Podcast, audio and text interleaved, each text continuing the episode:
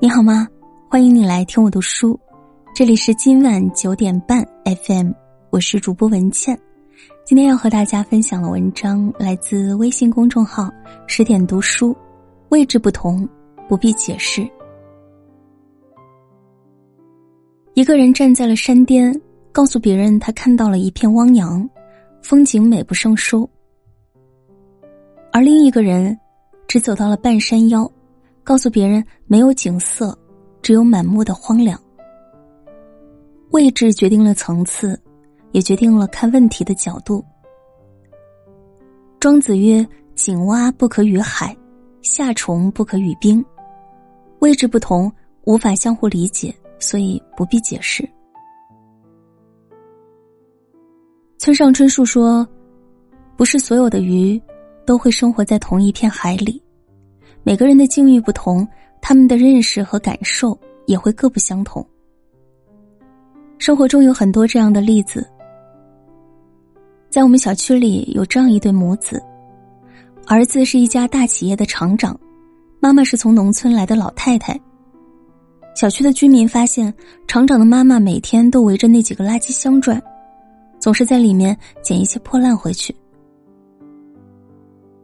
于是。大家聚在一起，就开始议论，谴责这么大厂长一点儿也不孝顺自己的妈妈，让老太太这么大岁数了还捡垃圾度日。这话自然也传进了这位厂长的耳朵里，但从未见他和大家解释什么。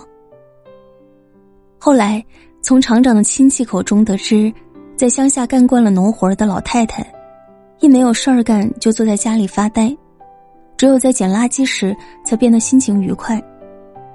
厂长是为了让老太太有事儿干，不至于憋出病来，才顺着老太太的。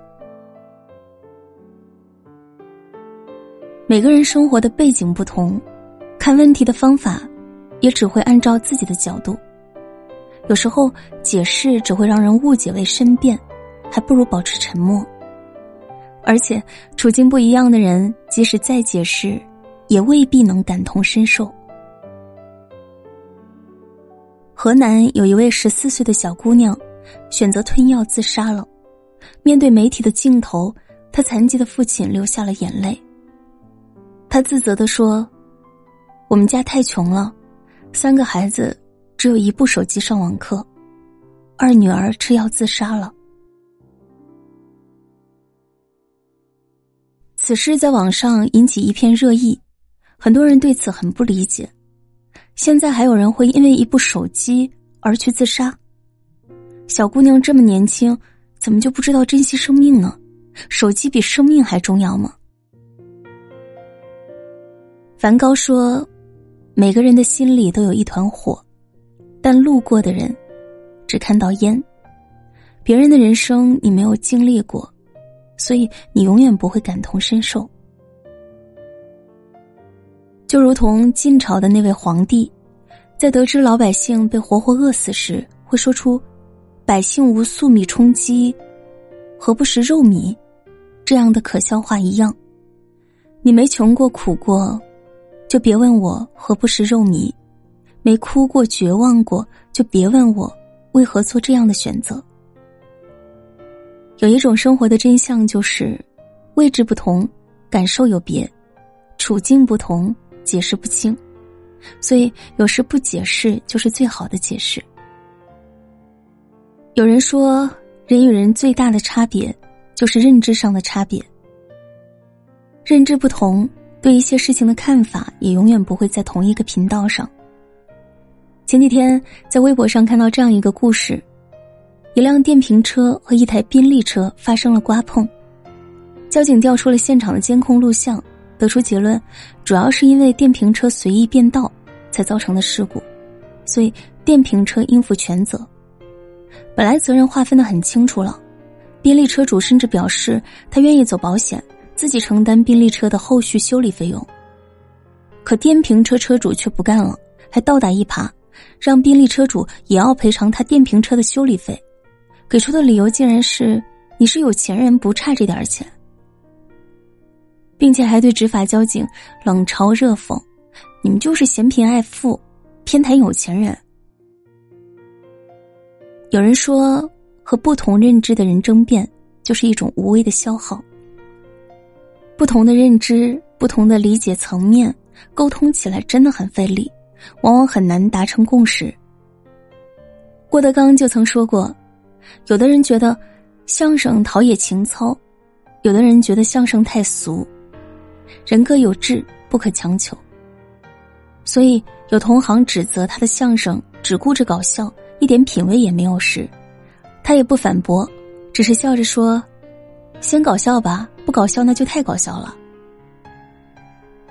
秒速五厘米里有一句经典台词：“我们仰望同一片天空，却看着不同的地方。”这世界本来就是不同差异的个体的混杂，层次的不同决定着思维的维度，也不可能在一个平面上。你即使再用尽全力解释，他也未必能和你的观念达成一致。睿智的人都应该懂得。认知不同，无需解释。有人总结出一点：不懂你的人真的不必解释。就像乔丹在一次采访中所说的那样，你想解释的话，要给想听的人才有用，而很多人是不想听的，所以你说是没有用的。有时候，不解释，也是一种人生智慧。首先。你要分清有没有必要解释，不同经历和境遇的人，你再解释他也未必能理解你。在认知上有偏差的人，你解释再多，他也不可能认可你。再者，你要分清值不值得解释。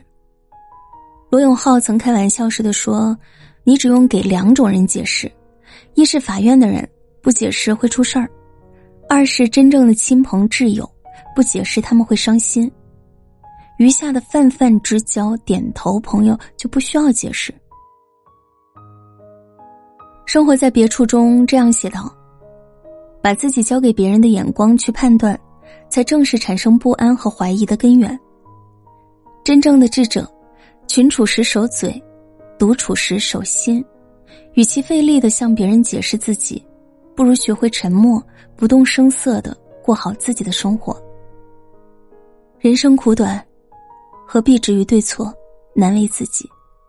只要心中月朗风清，又何须向别人解释？好啦，这篇文章就分享到这里，感谢收听，晚安，好梦。